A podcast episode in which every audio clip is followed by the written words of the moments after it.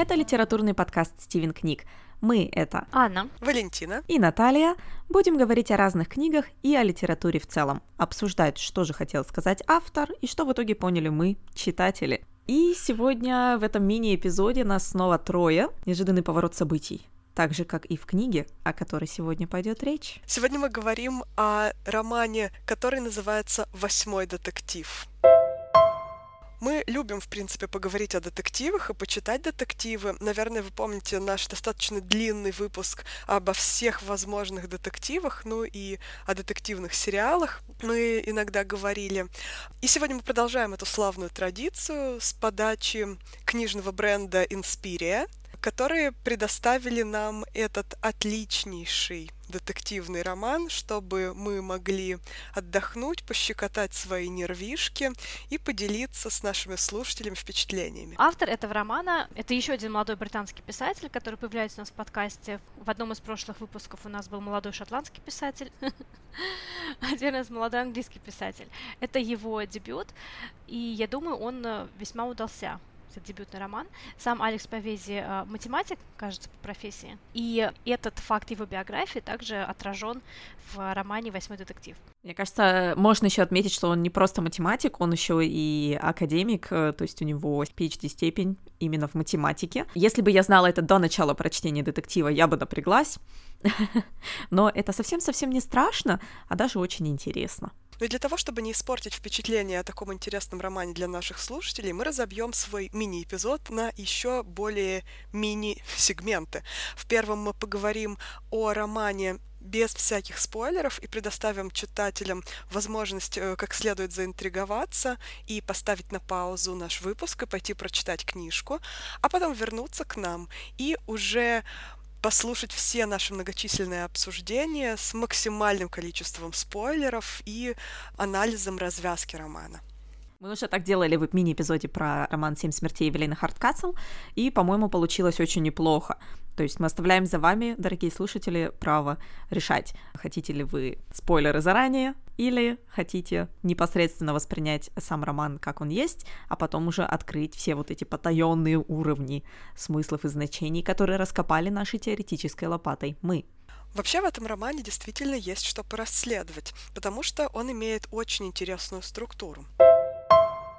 Роман строится вокруг семи детективных историй, которые написал математик, упс, какое совпадение, который таким образом пытался обосновать свою теорию комбинаторики детектива. Все эти интереснейшие выкладки о комбинаторике, о том, кто может быть подозреваемым, жертвой, виновником преступления, детективом и могут ли эти множества как-то пересекаться, и если могут, то как, определенным образом влияют на наше восприятие самих историй, когда мы читаем. Каждая эта детективная история сопровождается разговором самого автора с сотрудницей издательства, которая, собственно, собирается переиздать э, эти детективы. И в этих разговорах также нам а, оставлены некоторые улики, некоторые данные, исходя из которых мы можем как-то предугадать то, что произойдет в финале финале и э, еще больше запутаться.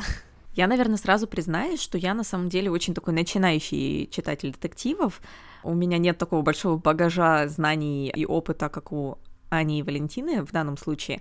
Поэтому для меня Действительно, было очень много удивительных вещей в этом детективе, которые я тоже для себя позднее раскрыла именно через наши беседы и обсуждения этого романа. До очень взрослого возраста я вообще не читала детективы. Был, конечно, в моей жизни какой-то фандоринский период, и вот для подкаста пришлось всю Гиллиан Флинн прочитать. Um, ну и пару романов, конечно, Агата Кристи есть в моем репертуаре, но действительно в итоге все вот эти романы, которые детективные, которые читала я, можно пересчитать по пальцам одной руки, скажем так. Нет, двух двух, десять, да. Видите, я вот э, с математикой не очень дружу. В отличие от Алекса Повези. Но к чему я это все говорю? А если у вас создалось впечатление, что это детектив только для любителей детективов, для таких хардкорных фанатов, потому что там много детективных линий, то это не так. Я, как вот начинающий читатель детективов, да, тоже получила невероятное удовольствие просто от той загадки, в которую тебя, или тех загадок даже, в которые тебя погружает автор, и вот было какое-то некоторое ощущение, что, может быть, это даже не столько детектив, сколько немножко триллер, такой легкий, легкий, не страшный триллер. А я бы даже сказала, что а, этот детективный роман как раз подойдет тем, кто еще только начинает свой путь в мире детективов и триллеров. С него хорошо начать, чтобы ознакомиться с жанром вообще, потому что он в такой в краткой, сжатой форме объясняет все основные законы детектива, все основные детективные сюжеты, основной набор детективных персонажей и даже косвенным образом э, знакомит нас с классическими детективами Агаты Кристи, Честертона и Эдгара По. И при этом у вас не будет ощущения, что вас оставили за бортом этой интересной детективной дискуссии. Что мне здесь очень сильно понравилось, это то, что Поведи берет те же старые кубики, но строит из них совершенно новую пирамидку, которую нам очень-очень интересно вообще разгадывать, что лежит в ее основании. Что же, собственно, лежит в ее основании? Как мы уже сказали, в этом романе семь детективных рассказов, которые соединяются беседой Джулии, представительницы издательства, и автора этих детективных рассказов, математика Гранта. И в этих беседах он излагает свою теорию комбинаторики детектива. Почему роман называется «Восьмой детектив»? Это подталкивает нас к тому, что кроме семи детективных загадок, каждая из которых содержится в отдельном рассказе и иллюстрирует какое-то положение теории Гранта, нам нужно разгадать еще какую-то тайну. Уже заинтригованные этим названием, мы в каждом слове начинаем искать какой-то подвох. В каждом слове начинаем искать какую-то улику. Но, кроме разнообразных улик, которые читатели с разной степенью внимательности найдут разное количество, мы также еще находим огромное количество отсылок. Это не только прямые отсылки к веку золотого детектива, к Агате Кристи, к правилам золотого детектива, к формам детектива, который изобрел Эдгар По и так далее. Это еще и огромная интертекстуальная игра, в которую играет с нами автор и в которую играют друг с другом автор внутренних детективов и представительница издательства. Внимание, шутка. А сейчас должно прозвучать такое любимое мною и, может быть, немножко страшное слово на букву «И». Как вы думаете, какое это слово? Я знаю слово на букву М, которое нельзя произносить в твоем присутствии. Да, да, слово на букву М, я надеюсь, да, сегодня не появится в этом выпуске. Но я имела в виду, конечно же, слово интертекстуальность. интертекстуальность, которая, кстати, очень часто, как я слышу от наших слушателей и вообще от многих читателей на просторах интернета, отталкивает людей или просто вообще даже не позволяет людям взять какую-то книжку в руки, потому что они думают, что чтобы понять или вообще насладиться этой книжкой, надо много чего-то другого знать, чтобы вот эти интертекстуальные линии, как бы вот эти референсы все и уловить. И «Восьмой детектив», скажем так, тоже непростой орешек. И, наверное, мы немножко приоткроем завесу тайны и рассмотрим первый рассказ из этого романа. Роман в романе, рассказ в романе. Серия рассказов в романе. Все становится сложнее и сложнее, все чудесатее и чудесатее, как говорила Алиса. Да, нужно еще сказать, что этот роман создан специально для фанатов, для истинных фанатов жанра, которые, а, ну, знаете, примерно то чувство, когда мы смотрим какой-нибудь фильм, и в этом фильме появляются отсылки, пасхалочки к, к другим известным фильмам или каким-то другим э, артефактам, относящимся тоже к этой вселенной, которая описана в этом фильме. И мы так делаем сразу. Например, э, что приходит вам в голову, когда на вилле, которая находится на отшибе совершенно, тусуются персонажи, которых зовут Банни и Генри – которые были одногруппниками в университете. Ну, я думаю, что очень многим людям сразу же приходит в голову тайная история, и все думают, так, так, так, так, так, Банни долго не проживет. И представляете, Банни долго не живет в этой истории. Вряд ли это можно считать спойлером, потому что умирает он уже через пару страниц после начала этого романа, но у нас сразу начинают в голове роиться ассоциации, а, мы начинаем пытаться провести какие-то параллели с тайной историей, но даже если мы не пытаемся их провести, если вот эти интертекстуальные призраки не ходят за нами по пятам, мы все равно можем испытать огромное удовольствие и пытаться разгадать эту загадку самостоятельно.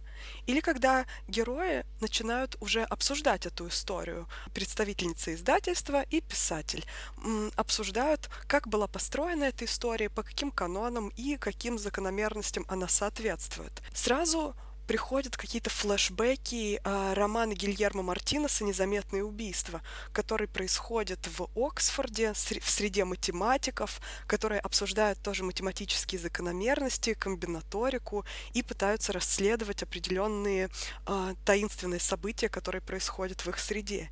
И вот эти вот призраки других детективных сюжетов, призраки других детективных персонажей ходят за нами по пятам, по страницам этого небольшого романа, но делают эту вселенную какой-то огромной. То есть при помощи этих ассоциаций она раздувается до каких-то э, титанических масштабов. Ну и когда мы читаем первую историю, она нам кажется немножечко пресной и плоской, и чрезмерно шаблонной. И, если честно, вот лично меня первая история так уж сильно не захватила.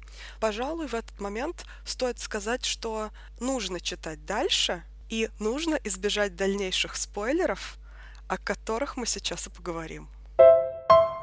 А дальше начинается самое интересное. Дальше как раз тот момент, который для меня стал переломным, потому что первая история меня тоже не впечатлила и показалась мне какой-то слишком банальной и клишированной.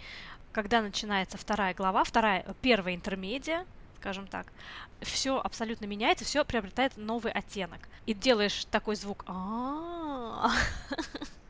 Вот оно что. И вот, кстати, да, наверное, сейчас будет первый такой небольшой спойлер.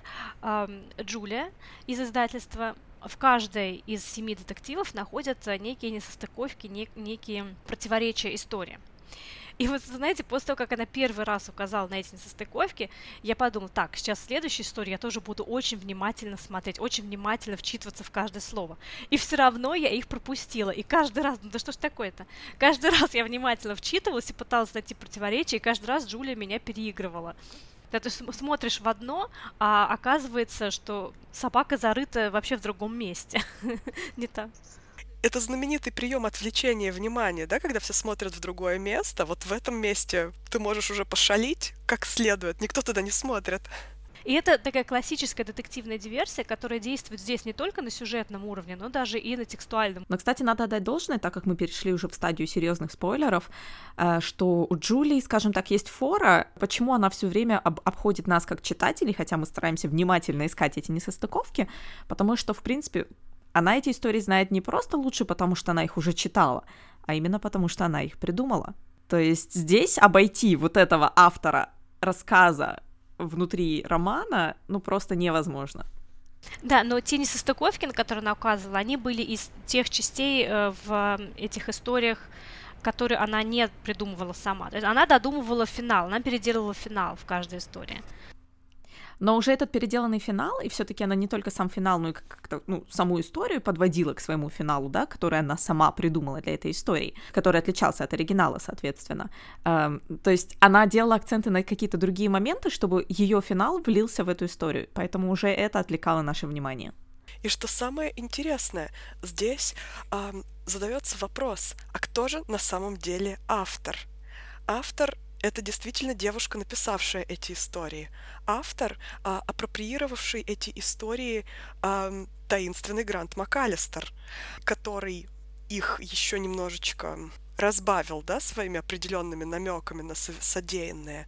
Тоже, знаете ли, дерзкий человек. А, автор фальшивый определенно, еще более фальшивый, чем Грант, это Фрэнсис или автор, который решил переделать концовки. То есть новая писательница сюда входит в игру, Джулия. То есть это настолько уже становится каким-то сотворчеством, это становится уже настолько переходящим флагом, что показывает, наверное, как сильно детективный жанр вошел уже чуть ли не в фольклор. То есть, по сути, вопрос здесь не столько кто убийца, а кто писатель, кто автор, а где же автор? И что хотел вообще сказать автор? А был ли автор? И, и заметьте, э, сама детективная история непосредственно в, в реальности этого романа, то есть во вселенной Джулии и Гранта, обозначена достаточно поздно. Вначале нам даются э, намеки, улики, какие-то зацепки, мы можем а, путем интуиции, догадок а, как-то начать выстраивать теории по поводу того, что происходит. Но сама детективная завязка дается одновременно с развязкой, наверное. Ну, убийство Беллы Уайт было обозначено достаточно рано, я все-таки скажу, во второй или третьей беседе, если я не ошибаюсь. И вопрос о названии, который явно очень сильно озадачил и эм, заставил паниковать того, кого мы на тот момент считаем грантом, да, трупа-то не было, естественно, но его наличие уже каким-то образом обозначается, да, что у нас есть точно как минимум одна жертва при невыясненных обстоятельствах Белла Уайт, и что этот вопрос беспокоит Джулию.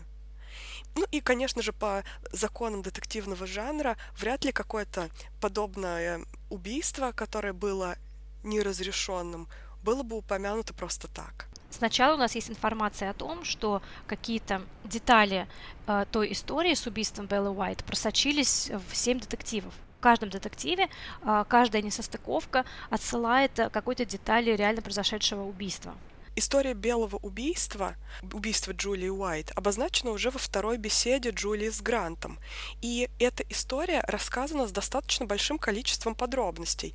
Джулия пересказывает обстоятельства убийства, говорит о том, что оно было совершено в 1940 году, и говорит об этих всех обстоятельствах. То есть у читателя есть этот сюжет, но вряд ли мы, как читатели, в этот момент склонны так хорошо запоминать все эти детали для того, чтобы дальше искать их в рассказах. А уже в конце, когда она повторяет всю эту историю, почти без изменений, но обобщая те детали, которые она нашла в рассказах, для нас неожиданно она уже играет совершенно другими красками потому что мы ту же самую историю слышим просто уже в другой момент, обладая другим багажом знаний.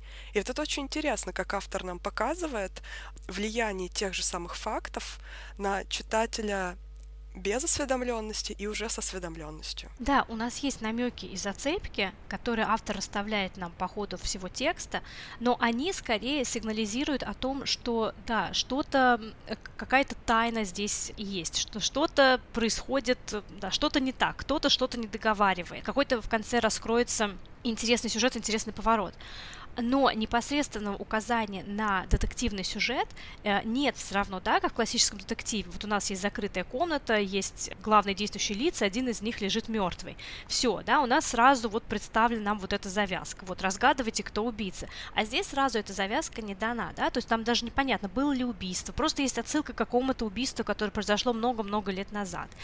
Да, и то, что, да, действительно есть какое-то вот детективное зерно, мы это понимаем только в конце, когда Джулия раскрывает свои карты, да, когда Грант уже раскрывает свои карты, а, фактически, как я сказала, одновременно с развязкой. А до этого нам остается только гадать, да, то есть до этого вот эти истории и эти интервью, а, они просто будоражат наше воображение, что, наверное, что-то что там в конце будет. И, если честно, у меня теорий было очень много, когда я читала, наверное, и у вас также, что я думала, а, наверное, он кого-то сам убил, почему он не помнит ничего о своих книгах, каких-то достаточно важных деталей он не помнит. Может быть, он эту книгу а, украл у кого-то и убил автора, да, может быть, эта книга вообще, автор это Джулия этой книги, да, ну и мы опять возвращаемся к тому вопросу, кто же автор. Но на самом деле книга, тем не менее, постоянно держит э, в напряжении, несмотря на то, что основной вот этот самый восьмой детектив, так сказать, э, открывается просто, не знаю, на последних, наверное, 20 страницах да, романа. Тем не менее, фактически Алис Павези написал 16 детективных историй, которые он слил в этот роман, потому что у нас, получается, есть 7 рассказов, «Белые убийства», которые были опубликованы Грантом МакАлистером, которые изменяет Джулия, то есть это уже 14 рассказов, потому что фактически у них разные концовки с разными мотивациями персонажей, и это многое меняет. И плюс у нас есть история об убийстве Беллы Уайт, а, загадка того, где и кто отец Джулии, потому что я как-то прочитала это как отдельную историю, потому что, скорее всего, она его искала, потому что он ее отец, а не потому что, скорее всего, он убил Беллу Уайт, и она хотела это выяснить. Еще одна история — это, это подлог личности. В общем, э, скучать не придется. И еще этот роман — это своеобразный квест. Сколько детективов ты можешь найти? И многие из них достаточно очевидны, а некоторые, да, вот требуют, наверное, больше эрудиции или просто более внимательного прочтения. Да, друзья, пожалуйста, приходите к нам в Инстаграм комментировать. Ждали ли вы появления орангутанга в одном из рассказов, когда зверски убили мужчину в туалете в дамском? По непонятным причинам. Потому что я была уверена, я была уверена, что появится орангутанг. Там даже потом в конце показывали все равно какого-то мужика, который вел леопарда на поводке из соседнего зоопарка. Я думаю, ну, ну, ну вот же, ну сейчас, это должен быть орангутанг но нет. В этом рассказе меня, кстати, зацепила та деталь, когда уже человека с пробитым черепом били по голове молотком все люди, которые находились там. И я даже написала, записала себе в заметках, зачем было бить всем шестерым. То есть вот эта аллюзия на убийство на улице Морг, аллюзия на убийство в Восточном экспрессе. Что-то где-то здесь для меня не сходилось. Ну, потом оказалось, что действительно что-то не сошлось, но прозорливость подобную я проявляла очень редко, пожалуй, один раз. К слову о деталях, э, я бы хотела еще обсудить некоторые образы и символы, которые в этом романе появлялись постоянно, регулярно, и вообще зачем и к чему это все было. Мне бросилось в глаза конкретно две вещи. Это эм, постоянные аллюзии к аду, пламени, бесом, дьяволом, демоном. То есть каждая история просто пропитана вот этими эпитетами, э, начиная от того, как свет падал на заходящего солнца на эту виллу в Испании в первом рассказе, и заканчивая выражением лица этого метродотеля, да, который э, был замешан в историю с не орангутангом в итоге. Я до сих пор разочарована, что не было орангутанга, простите. К чему это все было, как вам кажется? Мне кажется, здесь вообще настойчиво тема двойничества, тема двойственности прослеживается на всех возможных уровнях. Конечно, первый уровень — это противостояние а, преступник-детектив. Да, тот, кто скрывает тайну, тот, кто пытается эту тайну вытащить на свет Божий. Но каждый из этих персонажей сам по себе является своим собственным двойником. Джулия, с одной стороны, это представительница издательства, но на самом-то деле мы прекрасно понимаем, что у нее есть совершенно другие цели, да, человек с двойным дном тоже. Грант оказывается совсем не Грантом, он оказывается вообще Фрэнсис. А, тот Грант, который был, был ли Грант, он был, но он был тоже а, человеком, во-первых, который вел двойную жизнь, да, который оказался гомосексуалом в итоге, который сбежал от своей жены для того, чтобы э, быть со своим любимым человеком, да, то есть это вот две как бы параллельных таких жизни, которые были у него, который был одновременно и автором романов, но и не автором этих романов, который был благовоспитанным и законопослушным, но в то же время он был и подлым убийцей. То есть это вообще не просто двойная жизнь, а, я не знаю, коробочка с различными неожиданностями, самый большой из которых и самый неприятный, конечно же, является убийство. Ну и Белла Уайт та же. С одной стороны актриса, с другой стороны э, начинающая и очень э, возможно, бы ставшая талантливой писательницей и так далее. Каждый персонаж здесь двойной. Раз мы уже упомянули, кстати, еще Сару и Чарльза, э, не лишним будет сказать, что отсылки здесь идут не только к детективам наш любимый Джон Фаулс здесь тоже поднял голову. И когда мы говорим Сара и Чарльз, сразу на ум приходит женщина французского лейтенанта. И тут Сара и Чарльз ведут себя практически так же, как персонажи Фаулза.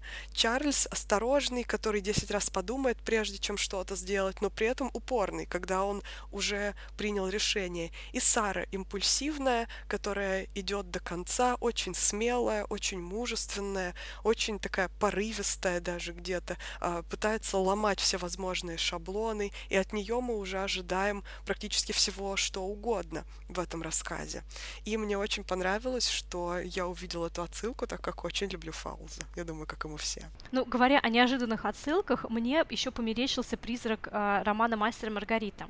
И это скорее э, даже не отсылка, а такая вот э, отзвук такой волны сквозь пространство и время от э, романа Булгакова. Во-первых, почему-то, я не знаю, может быть, это мое личное э, восприятие, но детектив Браун из второй истории вызвал у меня ассоциации с Воландом на скамеечке на Патриарших. И я бы, наверное, ну, прошла мимо этой ассоциации, если бы та история не закончилась э, совершенно каким-то фантастическим, э, фантастическим непонятным эпизодом, который, кстати, потом никак не объясняется когда а, женщина, с которой Браун разговаривал э, в начале и расспрашивал у нее про местные слухи, связанные с происшедшим убийством, когда она подходит к окну и видит полную луну, и в луне видит Брауна, который замахивается своей тростью.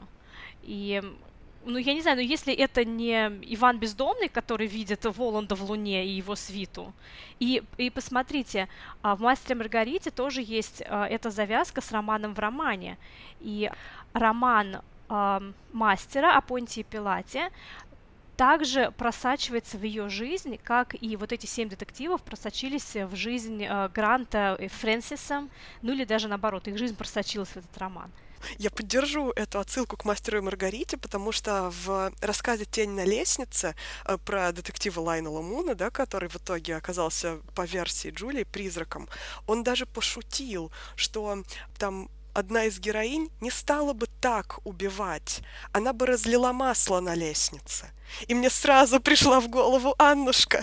Но раз уж мы говорим о всяческих аллюзиях, мы прикинемся Алексом Повези и начнем референцировать сами себя в, своих же, в своем же выпуске. Аня, ты упоминала э, вот это объяснение в любви к Агате Кристи. Мне помнится, ты рассказывала еще что-то интересное из биографии Агаты Кристи, что, может быть, тоже в какой-то мере нашло отражение в романе. Что-то фугообразное.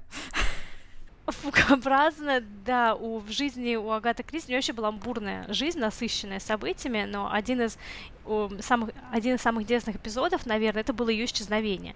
Агата Кристи сыграла в исчезнувшую, и в один прекрасный день после смерти матери, и после того, как муж э, объявил ей, что он уходит к другой женщине, а, она просто собрала вещи и уехала. И до сих пор не ясно, где она была и чем она занималась. И по версии психологов с ней случилось психическое расстройство под названием диссоциативная фуга, которое как раз характеризуется тем, что человек просто уезжает в какое-либо другое место, ну, далеко от того места, где он э, обычно живет, э, и даже может вообще забыть все про себя, свое имя, обстоятельства своей жизни, при этом помнить э, информацию, связанную с его образованием, своей сферой деятельности, да, то, что происходит в мире, человек помнит, но про себя все забывает. Такой способ защиты. Роман Гиллиан Флинн заиграл сразу другими красками. Абсолютно, да. И смотрите, даже в «Восьми детективах», в «Восьмом детективе» у Алекса Повези а, этот мотив а, тоже есть. А, как Грант, Фрэнсис уезжает на этот остров, как, чтобы бежать от всего, так и один из персонажей одного из детективов, доктор Лэмп, кажется, также уезжает из из той деревушки, где он жил, и начинает новую жизнь в другом месте. Со своим возлюбленным причем. Там сначала от него уходит его мужчина любимый.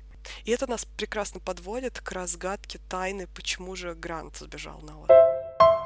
Вообще, а, все разгадки этой основной истории, истории жизни Гранта и его главной тайны. Вообще, говоря об этих уликах, можно сказать, что вся история жизни Гранта может быть каким-то образом угадана, разгадана по рассказам и по беседам Джулии с фальшивым грантом, можно так сказать. Потому что в итоге, в ретроспективе, когда мы смотрим уже на роман после того, как мы знаем все эти факты, а, мы видим, что они достаточно очевидно для нас автором отмечаются.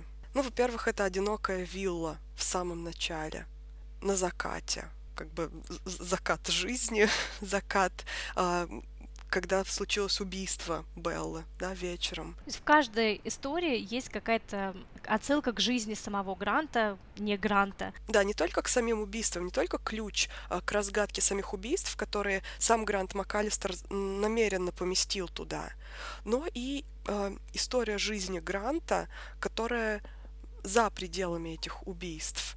А, вот, например, вот это вот предвосхищение того, почему он сбежал, да, то, что у него все-таки была другая жизнь, а, и он сбежал к другому человеку от своей жены, по сути, и не хотел просто, чтобы об этом кто-то еще знал, отсек все свои социальные контакты. И то, как Джулия ведет вот это расследование, если мы достаточно внимательно читаем, мы можем уже предположить Во второй беседе, когда она упоминает реальное белое убийство, автор темнит, автор э, в растерянности, он не понимает, что она имеет в виду, он начинает паниковать. В третьей беседе э, при упоминании белого убийства он уже открыто паникует, он уже там роняет бокалы.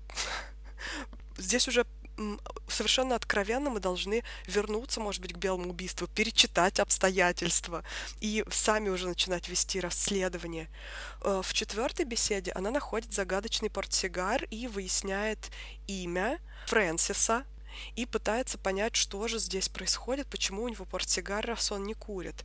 А в пятой беседе она уже энергичная Джулия нашла какой-то могильный камень на кладбище у моря, и мы здесь понимаем, что речь идет уже о каком-то человеке, что тайна здесь эм, какая-то раскручивается очень уже с большим приближением. Появляется труп, наконец-таки. Наконец-то, да. В шестой беседе появляется уже имя Фрэнсис Гарднер. Автор как-то юлит, говорит, что он вообще не помнит, как это писал, вообще не помнит, зачем он туда вставлял эти все аллюзии, какие-то отсылки. И вообще это было так давно. В седьмой беседе мы уже понимаем, что, скорее всего, он не писал эти рассказы это становится для нас уже практически очевидно. Хотя он и дает достаточно много деталей, почему он перестал писать эти рассказы, это выглядит скорее как попытка оправдаться. И в последней беседе нам уже становится все ясно. Но так как у этой книги есть два эпилога, для меня это снова отсылка к женщине французского лейтенанта, где есть как минимум два варианта развязки и такие игры автора в мета-роман. Но, кстати, здесь я хочу сказать, что эта игра удается ему, наверное, только наполовину, потому что даже говоря о женщине французского лейтенанта, две развязки, эм, данные Фаузом, альтернативны. А здесь же обе эти развязки описывают одну и ту же ситуацию, но с разных сторон. Одна не исключает другой. Это происходит фактически одновременно. Поэтому хотя, да, автор пытается играть в мета-прозу, тем не менее, в конце все оказывается более традиционным и сводится все-таки к классическому детективу, классической прозе. Ну, я думаю, что мета-прозу он здесь взял в скобочки, и основная мета-проза здесь была на уровне именно сочинения альтернативных концовок к рассказам, когда мы узнаем потом а, настоящие концовки, да, когда именно вот эти а, прозаические произведения Джулия использовала как часть своего расследования. То есть эти семь детективов детективов оказываются мета-романом именно внутри истории о Джулии и Гранте и Фрэнсисе. А, но за пределы романа Алекса Повези «Восьмой детектив» а, эта проза не выходит. То есть это такая мета-проза внутри классической прозы. Так же, как и «Мастер Маргарита», кстати, вот заметь. Да, и это немножко сбивает с толку, потому что ожидания нарастают по мере прочтения романа, и мы ждем чего-то а я не знаю, нью-йоркская трилогия Пола Астера, когда эм, мета-роман действительно выходит в реальную жизнь самого автора Пола Остера, то есть это не только роман в романе, но это действительно связано с его жизнью, и все это переплетается плавно. Мне, кстати, кажется, здесь еще ощущается это в языке в романе «Восьмой детектив», когда мы читаем сами рассказы, ну или вернее, Джулия читает рассказы вслух Гранту, есть легкое ощущение, ну, во всяком случае, у меня было легкое ощущение, что язык немножко простоват. Но мне кажется, это сделано специально именно с целью создать вот это ощущение рассказа внутри романа, э, что как бы показать, что это не просто какая-то кто-то рассказывает историю, а это именно уже какой-то написанный текст, поэтому звучит немножко иначе, чем те части, в которых непосредственно происходит интеракция между Грантом и Джулией. То есть там, мне кажется, уже меняется тон повествования, меняется структура предложений. Ну, интересное решение, но мне кажется, это решение части и сама структура романа, и вот тот факт, что мета-роман не выходит за пределы романа «Восьмой детектив», э, Алекса Повези, немножко сбила с толку и создала вот эти э, ложные ожидания у читателей. И этим, мне кажется, можно объяснить, например, немножко такие слегка негативные ревью, э, рецензии на этот роман из Guardian, да, когда в целом впечатление позитивное, но так как очень много вот такого омажа, объяснений в любви к детективам Золотого века, создают у нас ожидание того, что этот сам детектив будет такой же, а однако, как Аня уже рассказала, он не следует он вот этим вот золотым правилам построения сюжета.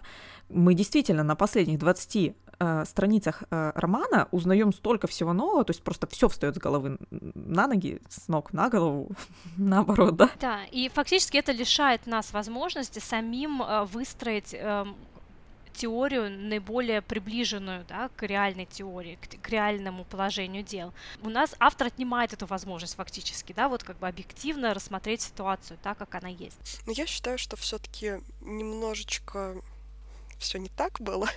И как я уже подтвердила своими мега супер находками э, из бесед двух персонажей, я все-таки думаю, что у читателя есть возможность все это предугадать, а с как каким-то опережением мы все с вами, когда читали, предугадывали определенные ходы, и то, что все наши ожидания как бы оправдались в итоге, только немножечко плюс один с небольшим таким вывернутым твистом, я думаю, что все-таки автор дал нам возможность самим разгадать загадку. Можно я буду сейчас такой это срединным вариантом между вами двумя, потому что, в принципе, я согласна с, с обоими версиями, с обеими версиями, но мне кажется, то, что Алекс Повези делает, немножко на, в этом романе, немножко напоминает финт ушами э, Стюарта Тёртона в романе, который я уже примерно два или три раза сегодня упомянула, э, «Семь смертей Эвелины Харткасл», где в конце происходит такой финт, э, который ты думаешь, ну, не, ну, нет, это же тоже детектив, и при всех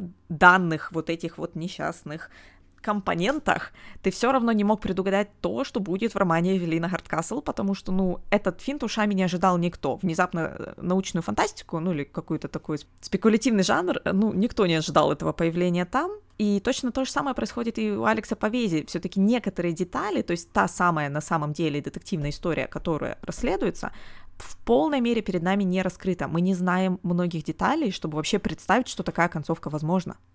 Я просто пас последнее хочу сказать, что здесь вопрос не в том, можем ли мы догадаться или не можем. Мы можем догадаться, да, улики, догадки нам, э, улики, какие-то намеки нам даны, конечно же.